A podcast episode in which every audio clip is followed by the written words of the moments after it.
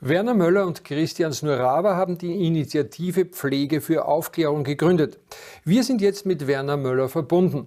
Er arbeitet seit 27 Jahren in der Pflege. Er ist nicht nur Intensivpfleger, sondern auch Atmungstherapeut. Wir fragen Werner Möller über die aktuelle Situation in den Krankenhäusern. Denn er arbeitet auf einer Intensivstation mit Covid-19-Erkrankten in Süddeutschland. Grüß Gott, Herr Möller. Grüß Gott. Vielen Dank, dass Sie Zeit haben für uns, dass wir Ihnen hier ein paar Fragen stellen dürfen.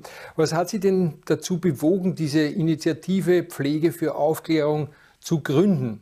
Ja, vielen Dank. Äh, wir sind natürlich schon eine Weile im Beruf, der Herr Snorava und ich, und wir haben auch sechs Jahre zusammengearbeitet auf Intensivstationen, haben natürlich über Jahre hinweg beobachtet, wie unser Beruf durch die Einführung der desaströsen Krankenhausfinanzierungspolitik der DRG-Fallpauschalen äh, demontiert wurde. Diese Politik äh, hat die Krankenhäuser im Laufe der Jahre schon lange vor Corona äh, mehr und mehr zu gewinnmaximiert orientierten äh, Wirtschaftsunternehmen gemacht, wo natürlich der Personalfaktor einer der teuersten Faktoren ist und die im momentan diskutierte äh, Situation der Personalproblematik ist nicht auf Corona zurückzuführen, sondern auf diese Politik. Das hat uns dazu bewogen, im Zuge der Corona-Entwicklung wo wir gemerkt haben, dass die Politik auch fachlich falsche Infos an die Bürger weitergibt und eine Politik der propagandistischen Angstmache betreibt. Da haben wir uns entschlossen, zum einen über die Krankheit aufzuklären und zum anderen auch äh, äh Kritik äh, loszuwerden und mal öffentlich zu machen, was eigentlich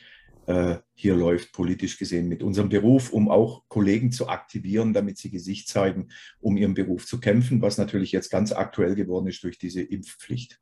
Wie ist denn die Stimmung beim Pflegepersonal jetzt kurz vor der Einführung dieser einrichtungsbezogenen Impfpflicht? Nun ja, ich habe jetzt fast zwei Jahre im Covid-Zimmer gearbeitet ohne Impfung, habe Gott sei Dank noch kein Corona gehabt. Äh, wir haben professionell unsere Arbeit gemacht, ungeimpft. Viele Kollegen sind geimpft.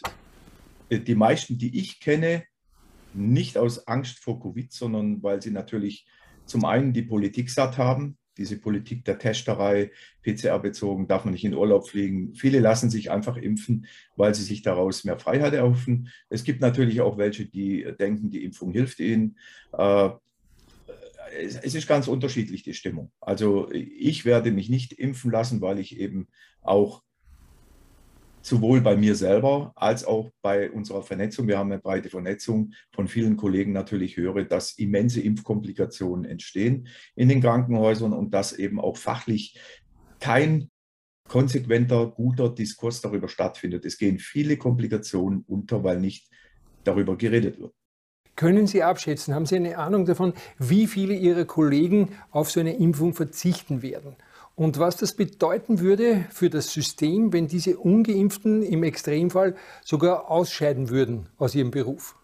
Ja, wir haben natürlich schon, äh, wie gesagt, lange vor Corona Personalproblematik. Äh, wir haben über eine Million Pflegekräfte in Deutschland. Wir dürfen nicht nur auf die Intensivstationen schauen. Es geht um die Normalstation, die ambulante Pflege, die außerklinische Intensivpflege, die Altenpflege, die zum Teil noch immensere Probleme hat als in der Klinik. Wenn wir haben, glaube ich, wenn ich die Zahl richtig im Kopf habe, an die 100.000 Pflegekräfte zu wenig. Wenn jetzt nur, sagen wir mal, weitere 100.000 wegfallen, dann kann man sich gut vorstellen, dass hier immense Gräben entstehen werden. Angeblich soll ja diese Impfpflicht nicht für alle Kräfte gelten, also für alle äh, Pflegekräfte. Wissen Sie da mehr darüber?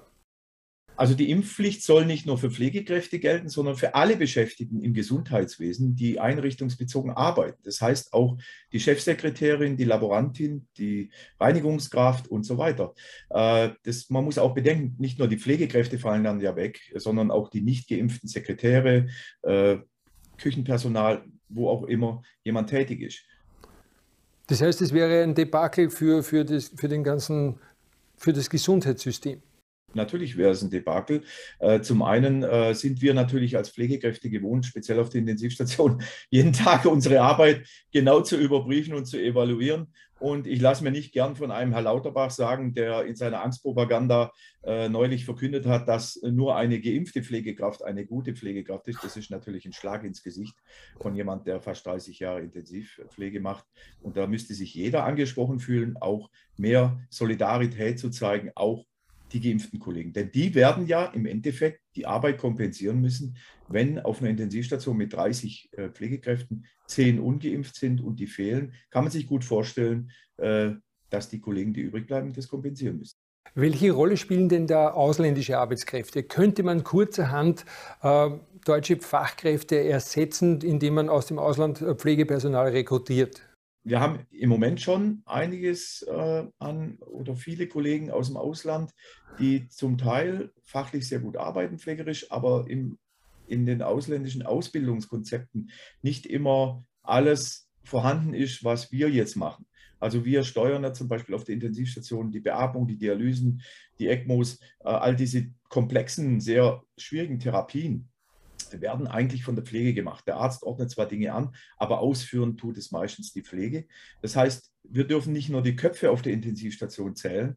Äh, wenn man da drüber läuft und sieht, viele Köpfe, denkt man, gut besetzt. Man muss auch die Qualifikation bedenken. Nicht jeder, der dort arbeitet, kann alles. Und äh, gerade für Covid-Patienten, für Isolationspatienten, für äh, Krankheiten im schweren Verlauf braucht man nicht nur Köpfe, sondern man braucht Köpfe mit Erfahrung.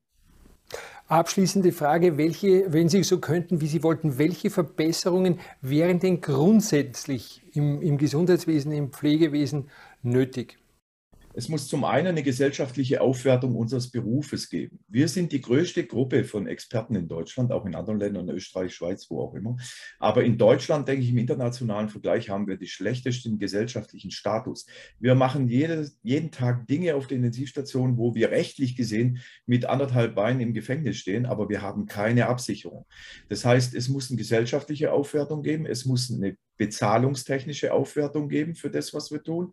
Und Natürlich muss die Politik aufhören, die Krankenhäuser äh, beraten zu lassen von Wirtschaftsunternehmen, die nur lobbyistische Interessen haben, äh, die verbunden äh, Interessen der Pharmaindustrie vertreten. Deutschland ist eines der Länder, wo die Pharmaindustrie am meisten Geld verdienen kann, wo Geschäfte gemacht werden hinter den Kulissen, wo Unternehmen Krankenhäuser beraten. Klar, der medizinische Stand ist relativ hoch, der Versorgungsqualität ist hoch, aber es müssen immer auch Pflegekräfte da sein, die den Patienten nach der OP versorgen. Es muss auch in den Pflegeheimen jemand da sein, der die alten Menschen beschäftigt, der sich mit den Menschen beschäftigt. Nicht nur pflegen ist das der Punkt, sondern auch, ich muss einem Sterbenden die Hand halten können. Für all diese Sachen hat man kaum mehr Zeit, weil eben der Personalfaktor ein Kostenfaktor ist, weil Personalreduktion immer höhere Ansprüche da sind. Und ein Krankenhaus darf und soll kein Wirtschaftsunternehmen sein. Es müssen in der Politik Menschen als Gesundheitsminister, als Berater da sein, die langjährige Erfahrung haben, meiner Meinung nach vielleicht noch zu einem geringen Prozentsatz am Bett arbeiten, damit sie den Kontakt zur Praxis nicht verlieren. Es dürfen keine Menschen in Regierungspositionen sein, die lobbyistische Interessen haben oder auch nur in die Richtung gehen, dort Gefahr laufen, äh, lobbyistische Interessen vertreten zu können. Es müssen Menschen aus der Praxis da sein und es muss diese gewinnmaximiert orientierte Finanzierungspolitik beseitigt werden, was natürlich wahrscheinlich nicht der Fall sein wird. Das sind sehr konkrete Ziele. Herr Möller, vielen Dank für dieses informative Gespräch. Liebe Grüße nach Deutschland und alles okay. Gute. Danke vielmals. Ebenfalls. Wiederschauen. Tschüss.